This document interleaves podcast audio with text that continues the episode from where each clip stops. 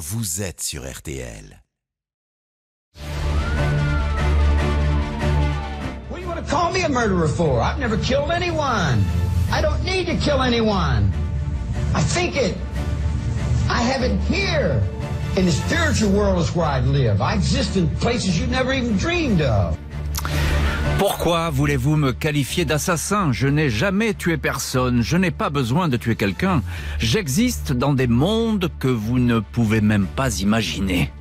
Bonsoir et bienvenue dans l'heure du crime, l'heure américaine du crime, avec ce soir cette voix, la voix de Charles Manson, le gourou diabolique qui a inscrit son nom en lettres de sang dans l'histoire des États-Unis, l'homme qui fit notamment exécuter dans la nuit du 8 au 9 août 1969 l'actrice Sharon Tate, 26 ans, enceinte de 8 mois et demi, un assassinat qui allait glacer d'effroi Hollywood, la Californie et l'Amérique, allait révéler au monde entier le visage de ce hippie charismatique et désaxé. Charles Manson, l'homme le plus dangereux du monde, comme l'affirmaient dans les années 70 les autorités américaines. Charles Manson ouvre ce soir la série que nous consacrons toute la semaine au crime made in USA, en regard bien sûr à l'élection présidentielle qui est en train de se jouer outre-Atlantique, en miroir aussi euh, d'une société où la violence, les armes, la démesure criminelle font depuis toujours partie du quotidien. En cela, le cas Charles Manson est exemplaire, délinquant violent devenu le leader illuminé et paranoïaque d'une secte qui allait prôner la destruction, semer la mort selon des rituels toujours plus barbares Manson, qui n'était pas présent sur le lieu de la tuerie d'août 1969, n'en demeure pas moins celui qui aura téléguidé ce massacre après avoir exhorté ses disciples à faire couler le sang. C'est la fabrication de ce monstre, le monstre Charles Manson, que nous allons examiner ce soir avec notre invité Fabrice Dalmeda. Charles Manson, le hippie sanguinaire, l'assassinat de Sharon Tate, l'enquête ce soir de l'heure américaine du crime sur RTL. On se retrouve tout de suite. Jusqu'à 21h sur RTL. L'heure du crime, spéciale semaine américaine. 20h, 21h, l'heure du crime, spéciale semaine américaine sur RTL. Jean-Alphonse Richard. Et ce soir, dans l'heure américaine du crime, un gourou diabolique nommé Charles Manson à la tête d'une communauté hippie transformée en secte. Peu de monde connaissait son nom jusqu'à ce matin de l'été 1969. Ce 9 août 1969, peu après 8 heures du matin, Winifred Chapman, la femme de ménage du metteur en scène Roman Polanski et de sa jeune épouse, l'actrice Sharon Tate, arrive à la maison du couple, le 10050 Cielo Drive, sur les hauteurs de Bel Air, le quartier résidentiel de Los Angeles, juste en face de Benedict Canyon, une maison de stars construite pour Michel Morgan dans les années 40 et habitée un temps par Cary Grant. Winfred Chapman ne va pas s'aventurer très loin. Sur la pelouse de la demeure, il y a deux corps, ceux d'un homme et d'une femme. Une voiture grise, une AMC Rambler, est posée au milieu de l'allée. Un jeune homme est à l'intérieur. Il est mort, écroulé sur le tableau de bord. Sur la porte d'entrée de la demeure, le mot pig, cochon, a été tracé en lettres de sang. On saura bientôt que ce sang-là est celui de Sharon Tate. La police de Los Angeles débarque en nombre à Cielo Drive. Les corps sur la pelouse sont ceux d'Abigail Folger, 26 ans depuis deux jours, riche héritière des cafés Folger, et de son petit ami de l'époque, Wojtek Frikowski, 32 ans, un ami de Polanski, tous deux invités la veille au dîner organisé par Sharon Tate. Abigail a reçu 28 coups de couteau, Wojtek a été poignardé 51 fois et a reçu deux balles de revolver. Le jeune homme dans la voiture est Steven Parent, 18 ans, au mauvais endroit, au mauvais moment. Employé dans un magasin d'électronique, il était venu livrer un radio-réveil au gardien de la maison. Il a croisé la route des tueurs, abattu de quatre balles. Dans la maison, dans la salle de séjour, les policiers découvrent les corps attachés l'un à l'autre par une corde autour du cou de Sharon Tate et de Jay Sebring, le coiffeur du Hollywood. Lui a été poignardé sept fois. Sharon Tate a reçu 16 coups de couteau, scène épouvantable. L'actrice était enceinte de huit mois et demi. Le légiste le docteur Thomas Noguchi, indique que les agresseurs se sont acharnés sur leurs victimes. Celles-ci ont continué à recevoir des coups alors qu'elles étaient déjà mortes. La presse évoque immédiatement un crime rituel, une scène de crime qui ressemblerait à un massacre satanique. Allusion spontanée à la réputation sulfureuse du mari de Sharon Tate, le réalisateur de Rosemary's Baby, Roman Polanski. Le metteur en scène était le soir de la tuerie à Londres. Il rentre écrasé de douleur aux États-Unis. Une attaque visant le temple du cinéma, Hollywood, est également évoquée. D'autres célébrités avaient été conviées à ce dîner, le musicien Ennio Morricone qui s'était décommandé au dernier moment, ou encore l'acteur Steve McQueen qui s'est excusé, il a préféré ce soir-là honorer un rendez-vous avec une nouvelle conquête. Vu les empreintes, un commando de plusieurs personnes a commis le massacre, tout avait été prévu, l'un des tueurs a même escaladé un poteau pour couper les fils du téléphone.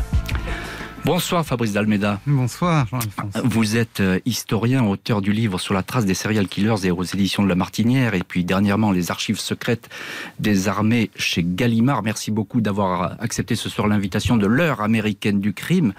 Alors, Fabrice Dalmeda, cette scène euh, de crime, on va évidemment la, détailler et savoir qui est derrière, mais pour l'instant, c'est un choc immense dans l'Amérique. Oui, et elle a toutes les composantes, j'allais dire, pour être en première page. Mhm. C'est un quartier chic, ce sont des personnalités connues. Sharon Tate, on l'a un peu oublié peut-être en France, mais elle a tout, tourné dans un film qui l'année précédente a été un immense succès, Le bal des vampires en 1967. Polanski. Exactement, de son, de son mari, euh, Roman Polanski, dont elle est enceinte, il faut le dire.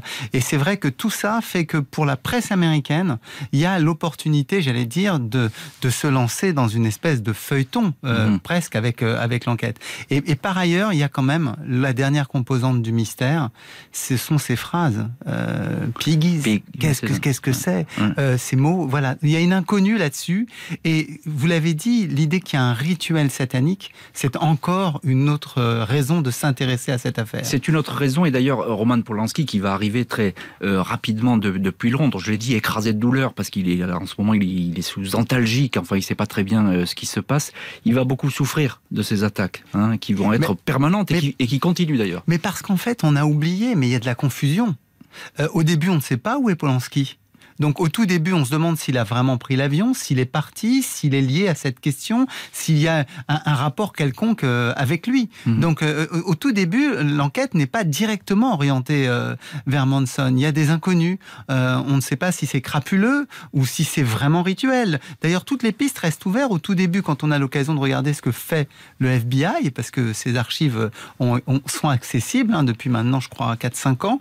ben, on, on, se rend compte qu'ils sont un peu désorientés. D'ailleurs, il se demande si, certains, si certaines des victimes faisaient partie des agresseurs ou pas. Euh, ils n'ont pas de certitude. Donc voilà, tout ça, ce mystère, euh, cette pression, et puis quand même ces années 60, euh, un peu étranges, où le catholicisme fait disparaître le purgatoire, mhm. et où on se retrouve dans un face-à-face entre Dieu et le diable. Entre Dieu et le diable, effectivement, ça c'est une, une, constante qui va revenir à la fin de ces années 60, et on va d'ailleurs en reparler puisque la mode est au diable, mais on, va en parler un peu plus tard dans cette émission.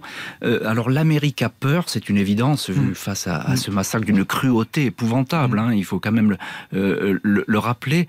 Euh, on, lit qu'à l'époque, les Américains ont l'habitude de laisser leur maison ouverte et que mm. finalement, cette affaire, Sharon Tate, va euh, obliger les gens à se calfeutrer chez eux. C'est exact? Exactement. C'est un peu comme nous, plus tard, on aura entendu cette phrase, vous vous rappelez la phrase de Jiquel, hein, la France a peur? Eh ben, à cette, à cette époque-là, les États-Unis ont peur parce que c'est un choc, un choc émotionnel terrible. La Californie, c'était un peu le pays du rêve d'une certaine manière. Et là, tout d'un coup, l'horreur y arrive. Hum. Puis là, il y a Hollywood, donc il y a la, piste euh, satanique, hein, vous, vous, l'avez évoqué, et, vous dites que le FBI est un peu perdu.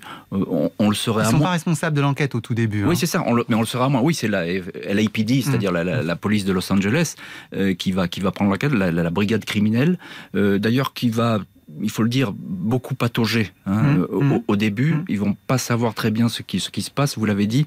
Euh, qu'est-ce qu'ils retiennent de, ce geste pour le, pour le moment, dans les, toutes premières heures de, l'enquête? Qu'est-ce qu'ils pensent? Ils ont un doute sur le mobile.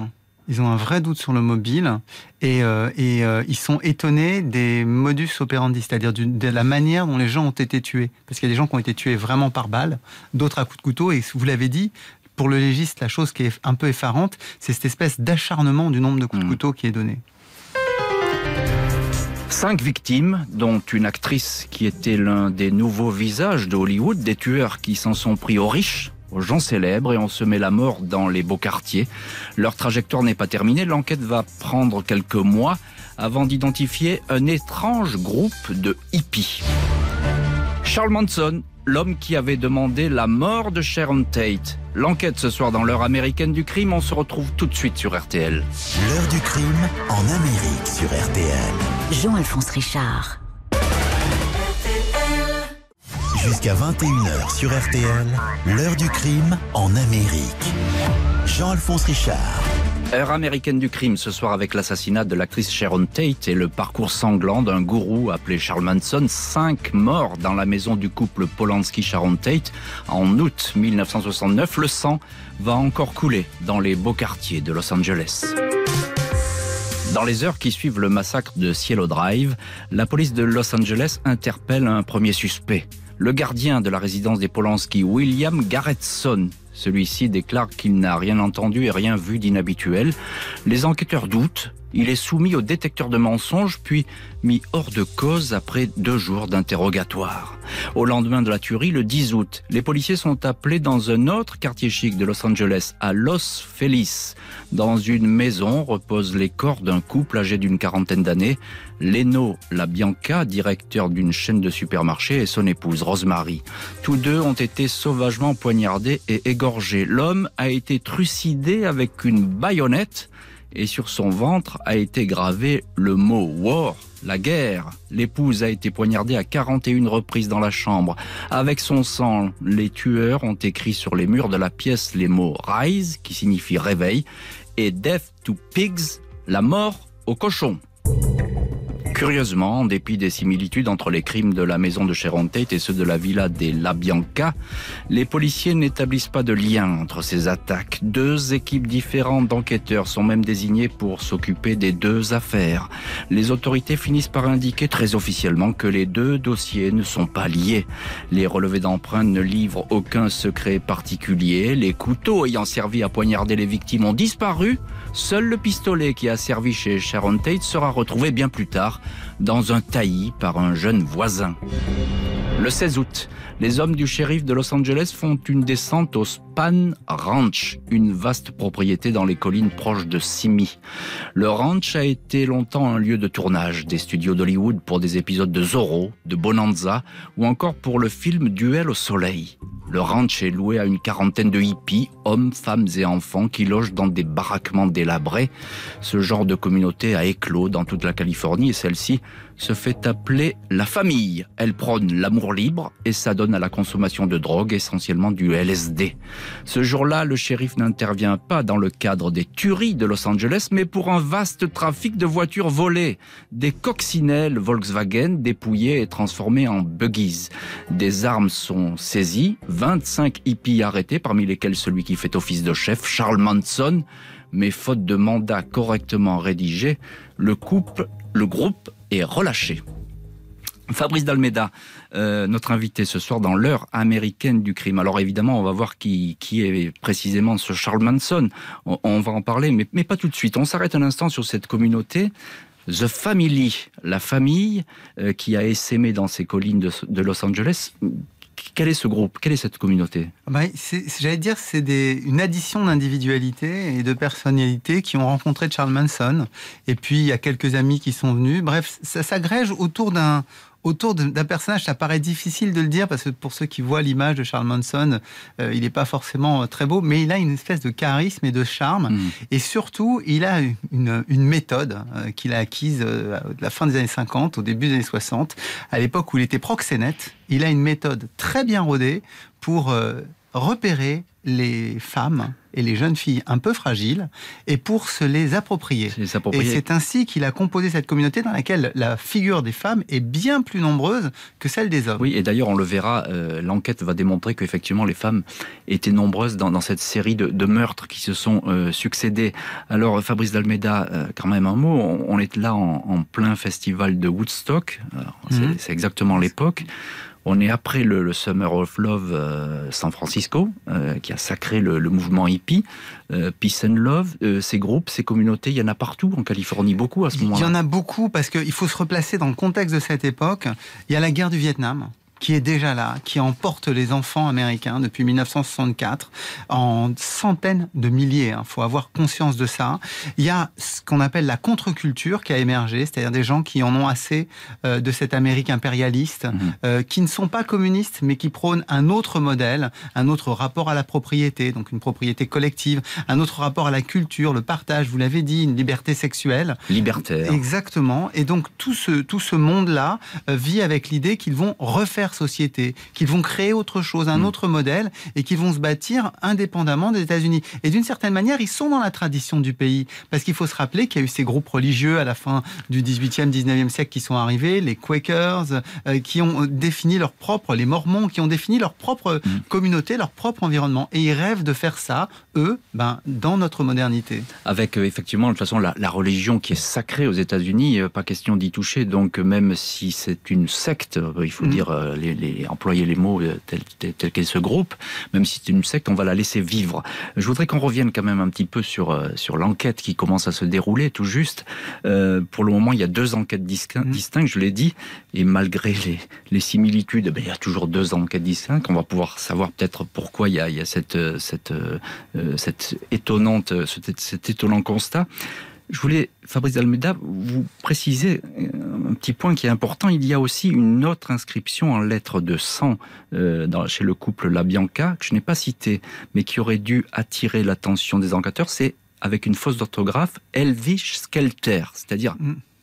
Helter Skelter. C'est un titre des Beatles qui vient juste de sortir et qu'écoute Charles Manson, je crois, en boucle à ce moment-là. Exactement. Et d'ailleurs, écoutez-le ce titre parce qu'il est assez effrayant. Il est, assez indigeste, j'allais dire. Vu, vu par nos oreilles d'aujourd'hui, euh, c'est pas forcément ce qui euh, ce qui déclencherait euh, chez nous une, une révolution. Mais pour euh, Manson, et vous avez parlé de secte, il y a un embryon de religiosité qu'il essaye de créer pour ses, les membres de sa famille, comme il le dit, autour de la musique. C'est-à-dire qu'il il, il se fait passer lui pour la réincarnation du Christ. Donc il fait comme si il était lui le prophète qui apporte un nouveau sens. Et l'un des éléments qu'il a pour justement favoriser son rituel, c'est l'écoute de la musique et l'écoute des titres des Beatles.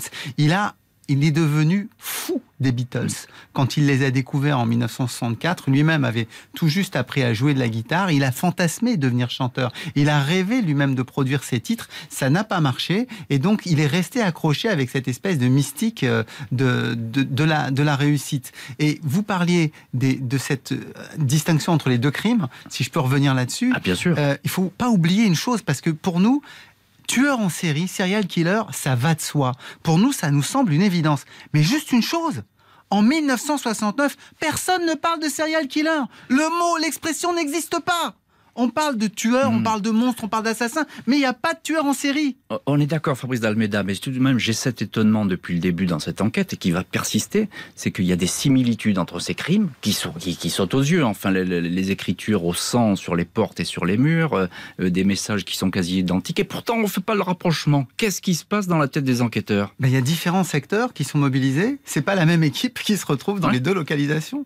Donc, résultat, on nomme deux équipes. On ne se parle pas, c'est ça que vous voulez ben, dire? Oui, mais c'est j'allais d'une certaine manière, euh, en, exagérant un peu, un crime qui est commis dans le 18e arrondissement, ça va être le commissariat du 18e. Ça, voilà. Un autre qui est commis dans le 15e arrondissement, ça va être dans le 15e arrondissement qu'on va s'en occuper. Donc vous allez avoir deux équipes tant que le rapprochement n'est pas fait, tant qu'il n'y a pas le sentiment qu'il y a une similitude entre les dossiers, qu'il y a eu échange entre les équipes ou que c'est remonté à un magistrat, il n'y aura pas forcément de lien qui sera fait. C'est ce qui s'est passé pour euh, certains de nos tueurs en série, dont Guy Georges.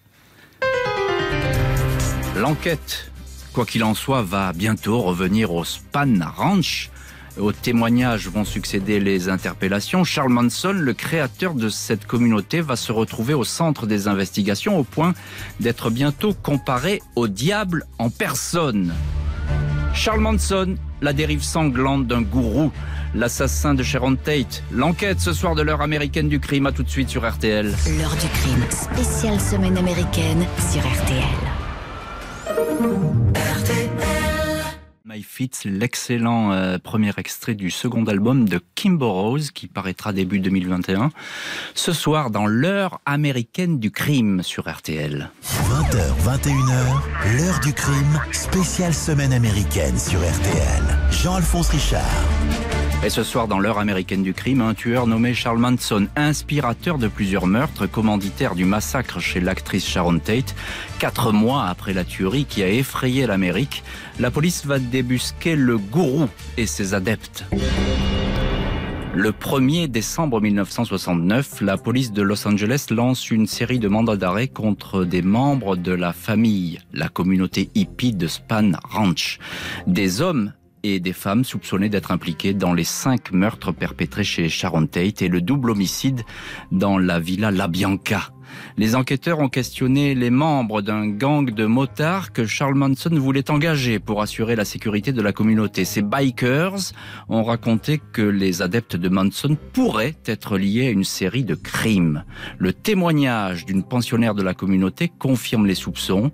Une certaine Suzanne Atkins, appelée Sadie Mae Glutz, une proche de Manson, se vante d'avoir du sang sur les mains. Le coup de filet qui mobilise de très nombreux policiers porte ses fruits. Les suspects sont tous sous les verrous. Nul besoin d'interpeller Charles Manson. Il était déjà en prison rattrapé par l'affaire des véhicules volés. Bien que Manson ne soit jamais cité par les membres de la famille, il est omniprésent dans leurs pensées. Un gourou, un guide spirituel, celui qui montre la route à suivre. Un homme, alors âgé de 35 ans, est loin d'être un inconnu de la police et de la justice. Depuis ses plus jeunes années, ce fils qui n'a pas connu son père, délaissé par une mère alcoolique, n'a cessé de baigner dans la délinquance, vol, violence, bagarre. Il a longtemps erré en Californie à la recherche des mauvais coups, puis a échoué à San Francisco, la ville des hippies, un monde dans lequel Charles Manson s'est totalement immergé. En deux ans, Manson est ainsi devenu une espèce de prédicateur sombre et mystique. Un regard fixe, une voix magnétique, un discours qui attire les esprits faibles, les fugueuses ou les fils de famille qui cherchent une cachette, les toxicomanes.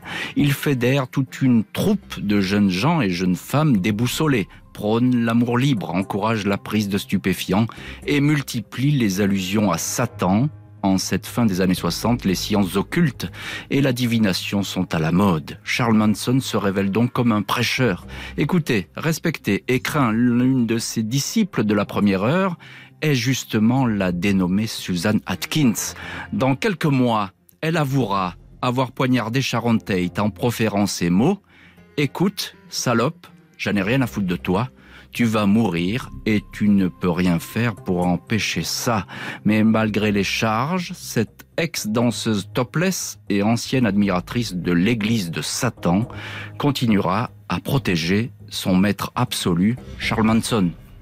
Fabrice Dalmeda, notre invité ce soir euh, dans l'heure américaine du crime, euh, vous avez commencé à adresser le portrait euh, de Charles Manson, mais d'où tient-il ce pouvoir de persuasion presque hypnotique qui d'ailleurs va, ne va pas le lâcher jusqu'à la fin de ses jours. Hein.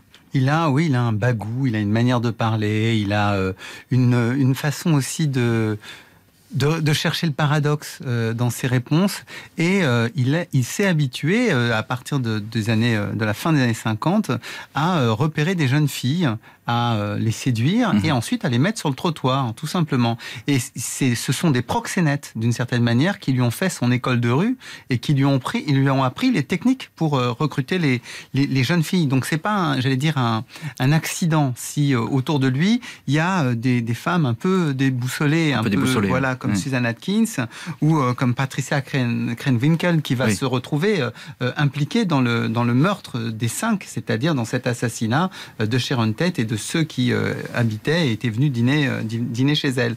Donc il y a une méthode euh, Manson. Et il y a une manière de parler et une manière de se défausser en permanence sur les autres. Mhm. Lui est toujours pur. Lui est toujours bon. Lui est toujours du côté du bien. C'est paradoxal à Et- dire, mais c'est comme et- ça qu'il raisonne. Et d'ailleurs, Fabrice Dalbeda, il ne se mouille pas, c'est-à-dire que quasiment tout est fait à distance. On va voir qu'il il va être impliqué dans, dans- évidemment dans un meurtre, mais il est à distance. Il téléguide, c'est ça. C'est le guide euh, et celui qui donne des indications. Il dit toujours, bah, rends-moi un service, fais ça pour moi, fais ça pour le groupe, fais ça pour la famille. Donc c'est sa, méthode en fait de déléguer et de faire que les autres aillent chercher de la drogue, vendre de la drogue, voler des pièces, euh, Voler faire de la nourriture aussi dans les supermarchés. Voilà. Parce qu'il faut quand même se dire que c'est pas autant ils vont attaquer une maison de riches. Autant la communauté, c'est pas le lieu où l'argent coule à flot. Ils vont même faire, on pense, un meurtre pour une vingtaine de milliers de dollars. est- ce qui est pas, ce qui est pas effectivement pas euh, énorme. Alors là, on est en pleine dérive sectaire, hein, une espèce de, manipulation des, euh, des, esprits.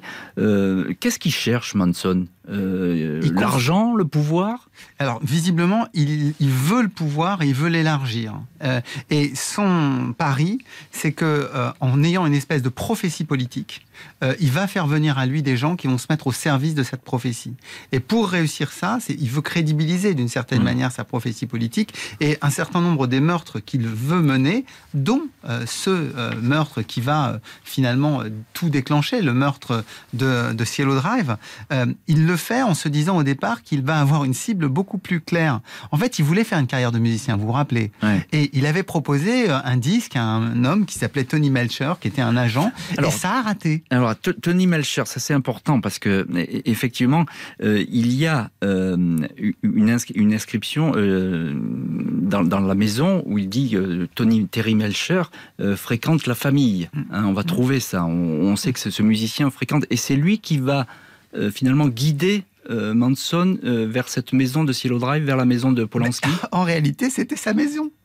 C'était sa maison, il avait déménagé. Et euh, Polanski était venu s'installer avec sa femme, Sharon Tate, tout juste mariée, enceinte. Sauf que lui, Manson, ignore le déménagement. Et il se rend vraisemblablement, et il envoie ses tueurs vraisemblablement dans la maison, sans savoir que Tony Melcher n'y sera pas. Une méprise. Moi, c'est comme ça que je le vois. Et en tout cas, c'est ce qui se passe. Parce que Bah- Tony Melcher restera, restera, restera indemne Oui. de cette histoire, alors que les habitants de la maison, eux, sont tués par le commando envoyé euh, par Manson et dont aucun ne savait qui était qui, Ouais. d'une certaine manière. Parce qu'on on sait qu'effectivement, euh, Manson, il est allé euh, reconnaître lui-même les lieux, Mhm. euh, reconnaître cette villa pour Mhm. essayer de trouver Melcher. Mhm. Euh, il ne va pas le voir, mais euh, il va apercevoir, et sans doute ne sait-il pas qui elle est, Mhm. mais il va apercevoir euh, Sharon Tate, Oui. Et qui, il- qui il- prend un bain de soleil d'ailleurs ce jour-là. Exactement. Et c'est à la fois, j'allais dire, la jalousie, parce qu'il y, y a quelque chose comme de la jalousie sociale, il y a de la revanche sociale, parce que la théorie qu'a construit Manson, c'est l'idée qu'en fait, la société américaine est dominée par les Blancs, et que cette domination des riches Blancs est insupportable, et qu'elle va finir par engendrer une guerre civile, et dans laquelle les Noirs vont finir par prendre le pouvoir. Et à ce moment-là, les Noirs, lui, le reconnaîtront, lui, Charles Manson. Donc il faut déclencher la révolution. Et donc, dans son esprit, en tout cas dans ce qu'il dit à ses disciples, la condition pour déclencher la révolution, c'est de montrer la faiblesse des riches blancs et donc de les assassiner. Les hippies de la famille sont sous les verrous. Leurs témoignages sont parfois proches de la folie, mais leurs auditions vont permettre de reconstituer le puzzle d'une dérive meurtrière, imaginée, suggérée, dictée par le maître à penser, Charles Manson. Charles Manson, un gourou diabolique qui prédisait la fin du monde et encourageait à tuer. L'enquête ce soir de l'heure américaine du crime sur RTL. On se retrouve tout de suite. 20h, 21h, l'heure du crime en Amérique sur RTL. Jusqu'à 21h sur RTL, l'heure du crime en Amérique. Jean-Alphonse Richard. Ce soir, dans l'heure américaine du crime, Charles Manson, le gourou d'une secte appelée la famille, des adeptes soupçonnés de crimes barbares, autant d'individus emprisonnés qui vont désormais avoir tout loisir de s'expliquer devant les enquêteurs et devant les juges. Moins d'un an après la tuerie de Cielo Drive, Sharon Tate et quatre autres personnes assassinées, et de la Villa La Bianca, un couple exécuté, Charles Manson et cinq de ses adeptes comparaissent devant la cour criminelle de Los Angeles. Le procès va durer sept mois. C'est ici que va être véritablement menée l'enquête, comme le veut la procédure anglo-saxonne. Charles Manson a beau ne pas être directement impliqué dans le massacre le plus sordide et le plus spectaculaire, celui de Sharon Tate, il n'était pas ce soir-là sur le lieu du crime. Manson est bel et bien le personnage central du procès. Il apparaît que sous son emprise, la marginalité heureuse de sa communauté, la famille, s'est transformée en un monde d'inquiétude et de peur. Charles Manson, une croix tatouée sur le front, se dit habité par des voix intérieures. Helter Skelter, le titre des Beatles, aurait été écrit pour lui. Il aurait été le signal de l'apocalypse dont Manson allait être le maître de cérémonie. Trois semaines avant les crimes, le 25 juillet 1969, il donne ainsi le la à une croisade sanglante. Il se rend chez le professeur de musique Gary Inman, fournisseur de drogue occasionnelle de la communauté. Manson est persuadé que Inman est fortuné. Le professeur est torturé pendant trois jours, puis Manson lui tranche une oreille. Le professeur est ensuite mis à mort. Sur le mur de la pièce est déjà inscrit ces mots en lettres de sang. Political Piggy sale cochon politique. Le 6 août, un membre de la famille est arrêté avec le couteau qui a tué Iman. Il endosse seul la responsabilité de cette exécution. Le 8 août, Manson décrète que le temps de l'apocalypse est arrivé. Il envoie quatre adeptes, trois femmes et un homme en mission à Cielo Drive. Faites quelque chose de satanique, ordonne-t-il.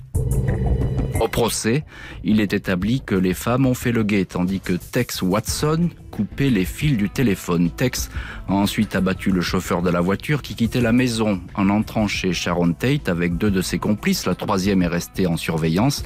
Il s'est exclamé ⁇ Je suis le diable et je suis ici pour faire son travail ⁇ Sharon Tate Abigail Folger et Jesse Bring ont aussitôt été amenés dans le salon, ligotés, torturés, poignardés, mutilés et égorgés. Devant le grand jury, Susan Atkins explique avoir exécuté Sharon Tate. Elle raconte qu'elle est restée indifférente aux suppliques de la jeune actrice. Celle-ci l'aurait exhortée de la laisser en vie pour que puisse naître son enfant. Elle se serait même proposée en otage de la secte Susan Atkins dira l'avoir poignardée et même avoir songé à éventrer la jeune actrice afin de dévorer l'enfant qu'elle portait. Fabrice Dalmeda, notre invité ce soir dans l'heure américaine du crime. Alors c'est vraiment véritablement le, procès euh, de l'horreur. C'est abominable ce qui mmh. se, se raconte devant ce, grand jury qui reste d'ailleurs euh, la plupart du temps stupéfait et bouche bée face à ces, déclarations très mécaniques. Euh, qu'est-ce qu'on apprend de la bouche de Charles Manson. Que dit-il Comment est-il à ce procès? Euh, ben, Il va avoir des, phases euh, de, où il parle, une phase d'agressive. Il va même s'en prendre euh, au juge, vouloir l'attaquer, vouloir l'agresser. Donc c'est pas un procès de, tout repos. Lui, sa position, elle va être d'une certaine manière toujours la même tout au long de son existence. Il n'y est pour rien. Mmh. le système l'a mis en dehors de lui, l'a rejeté, fait de lui son bouc émissaire. Il ira même jusqu'à dire, d'ailleurs, dans une interview australienne, qu'on l'a obligé à se laisser pousser les cheveux et à se laisser pousser la barbe pour qu'il corresponde à la figure du monstre, qui l'a obligé, on ne sait hmm. pas. Il dit j'avais pas la barbe avant, euh, mais après on m'a obligé d'une certaine manière. Donc il passe son temps à dire que c'est les autres bah, et la société américaine. La théorie du complot, tout simplement, contre lui. Mais, mais, mais, dit avec une espèce de, de comment dirais-je, de mécanique euh, c'est pas, il, il dit pas c'est le système. Il dit il y a des gens qui, voilà. Euh, oui, c'est un peu une théorie du complot. Vous avez raison là-dessus. Contre lui. Oui, oui. Euh, contre, il, il, en est la victime principale et il admet que des gens de sa famille ont pu faire des choses mais il n'en est en rien responsable. Alors que disent les autres accusés, Fabrice Dalmeda, à ce procès? Euh, On a le sentiment qu'ils vivent tout de même toujours sous la crainte de ce gourou qui est à quelques mètres d'eux. Il y a la crainte, il y a euh, une forme de folie qui est encore là. Euh, on, oublie de le, dire, mais Suzanne Atkins, par exemple, pendant tout le procès, il y a des moments où elle rigole, où elle se, où elle se hmm. marre. Euh, Patricia Krenwinkel. Euh, elle dessine, pendant le procès, elle a des papiers, elle dessine des petits diables. Donc comme s'ils étaient encore dans le, le, le, délire de, de, ces meurtres rituels qu'ils ont sous, sous emprise. Oui, mais, mais même comme s'ils ils adhéraient à leur, à leur fantasme, à leur, à leur imaginaire. Mhm. Euh, ils, ils, croient encore au diable. Euh, ça viendra plus tard. Ils auront, la plupart d'entre eux, ensuite un changement. D'ailleurs, un changement lié à la religion. Euh, une conversion, j'allais dire, born again, vous savez, à ce christianisme radical. On, va en parler notamment pour la principale accusée. Mais comme ce sont des gens qui sont dans, une relative fragilité, ils se sont structurés par rapport à cette croyance satanique et au moment du procès, ils sont encore dedans. Ils sont encore dedans, ils sont sous emprise de, leur gourou. Alors parmi euh, ces accusés, euh, il y a aussi une, une femme, une troisième femme qui s'appelle Linda, Linda Casabian. Alors elle, c'est un peu particulier parce que c'est la, la personne qui est restée à l'extérieur de la maison qui a fait le guet hmm. euh, ce soir-là. Donc elle dit qu'elle n'est pas impliquée directement, mais surtout, euh, elle va euh, être la première à témoigner hmm. contre la famille. Elle va obtenir d'ailleurs l'humanité. C'est une l'immunité, pardon. c'est une, comme on dit, une repentie, c'est ça? Exactement. Et il faut dire que sans elle, une bonne partie de ce qui s'est passé ces soirs-là, on ne le saurait pas. Euh, je parle de ce meurtre et du meurtre d'Ella Bianca. On n'en aurait aucune connaissance si elle n'avait pas été le déclencheur, si elle n'avait pas donné, rendu compte de ce qui s'était passé justement contre l'immunité. Et c'est la seule hein, de, ce, de ce lot de, de criminels euh, qui va avoir ensuite, j'allais dire, une existence normale. C'est-à-dire qu'elle va rester en liberté, elle va se marier, euh, euh, elle va avoir des interventions médiatiques, mais elle a une existence qui est quasi normale et c'est très surprenant qu'elle ait réussi à se reconstruire à ce point-là après ce qu'elle a traversé. Parce que si elle est arrivée à la secte, faut quand même le dire, c'est que c'était quelqu'un qui était relativement fragile aussi. Oui, bien sûr. Et puis elle a été sur les deux scènes de crime. Exactement. Hein, les deux scènes. Qu'est-ce qu'elle raconte en quelques mots, mais sur le, le fonctionnement de, de, cette mécanique criminelle ce soir-là elle, décrit très précisément les étapes, les gestes, elle, elle décrit, euh, elle décrit ce qu'elle a vu. Parce que y a, y a, le, problème, c'est que sur le, le, premier meurtre, elle est juste à l'extérieur. Elle fait le guet à l'extérieur pour les prévenir en cas d'intervention euh, policière. Mais elle sait qui mène d'une certaine manière les équipes. C'est Watson. Euh, Watson, à chaque fois, est celui qui donne l'impulsion, hmm. celui qui pousse et qui, à un moment donné, quand même, dans la soirée des La Bianca, hein, se tourne vers, vers Manson et lui dit T'en fais pas assez d'une certaine manière. Et c'est ce qui va pousser Manson à s'impliquer dans ce deuxième meurtre, c'est-à-dire à rentrer dans l'appartement et à aller attacher Ella Bianca. Hmm. Ce qui fait que, d'ailleurs, après, on pourra le lier vraiment à ce meurtre-là et on pourra le condamner. Il n'y aura pas que, j'allais dire, l'incitation au meurtre du premier crime, la commandite d'une certaine manière. Et mais il y aura la participation mais, il y aura effectivement la participation active à ce, premier crime. Ce second crime d'ailleurs. Sans beaucoup de suspense et sans beaucoup de surprise, Charles Manson et ses adeptes sont condamnés fin janvier 1971 à la peine de mort, sentence transformée en prison à perpétuité un an plus tard, la loi californienne abolissant désormais la peine capitale. Charles Manson, un gourou diabolique et sanguinaire, tué au nom de Satan. C'est l'enquête ce soir de l'heure américaine du crime sur RTL. À tout de suite. 20h, 21h, l'heure du crime en Amérique sur RTL. Évidemment, dans l'heure américaine du crime sur RTL. Jusqu'à 21h sur RTL, l'heure du crime en Amérique. Jean-Alphonse Richard. Et ce soir, heure américaine du crime consacrée à Charles Manson, le gourou d'une secte hippie baptisée la famille. Une dizaine d'assassinats, dont celui de Sharon Tate. Prison à perpétuité pour un homme qui ne va cesser d'agiter les imaginations. Six ans après le procès qui a envoyé Manson et les tueurs hippies de la famille en prison jusqu'à la fin de leur jour, la principale adoratrice du gourou, Susan Atkins, publie ses mémoires intitulées Fils de Satan, fils de Dieu. Elle vient de se convertir au mouvement Born Again, persuadée d'avoir aperçu Jésus-Christ dans sa cellule. Elle décrit Charles Manson comme un homme qui ressemblait à un ange. Un ange qui, dans sa prison de Corcoran, en Californie, où il va passer l'essentiel de sa détention, a transformé la croix qu'il porte sur le front en croix gammée, continue à jouer de la guitare et à fredonner de sinistres paroles, convaincu qu'on cherche à l'empoisonner avec un air toxique. Les médecins diagnostiquent alors une schizophrénie paranoïde qui ne va cesser de s'aggraver. Même derrière les barreaux et dans un état psychiatrique et physique qui se dégrade à toute allure, Charles Manson continue au fil des années d'exercer une fascination morbide. Ses derniers adeptes, ses admirateurs vont essayer de suivre les préceptes d'un guide qui avait dressé toute une liste de célébrités à anéantir. Parmi elles, Frank Sinatra devait être castré, Steve McQueen égorgé, Richard Burton et Elizabeth Taylor bouillis. Une adepte, Lynette Fromm, cherchera ainsi à honorer la mémoire de Manson en projetant d'assassiner le président des États-Unis, Gerald Ford. Sans succès, elle essaiera aussi, à la fin des années 80, de faire évader son maître à penser un projet encore raté. Entre 1978 et 2012, Charles Manson va adresser 12 demandes de mise en liberté à l'administration pénitentiaire américaine, toutes rejetées.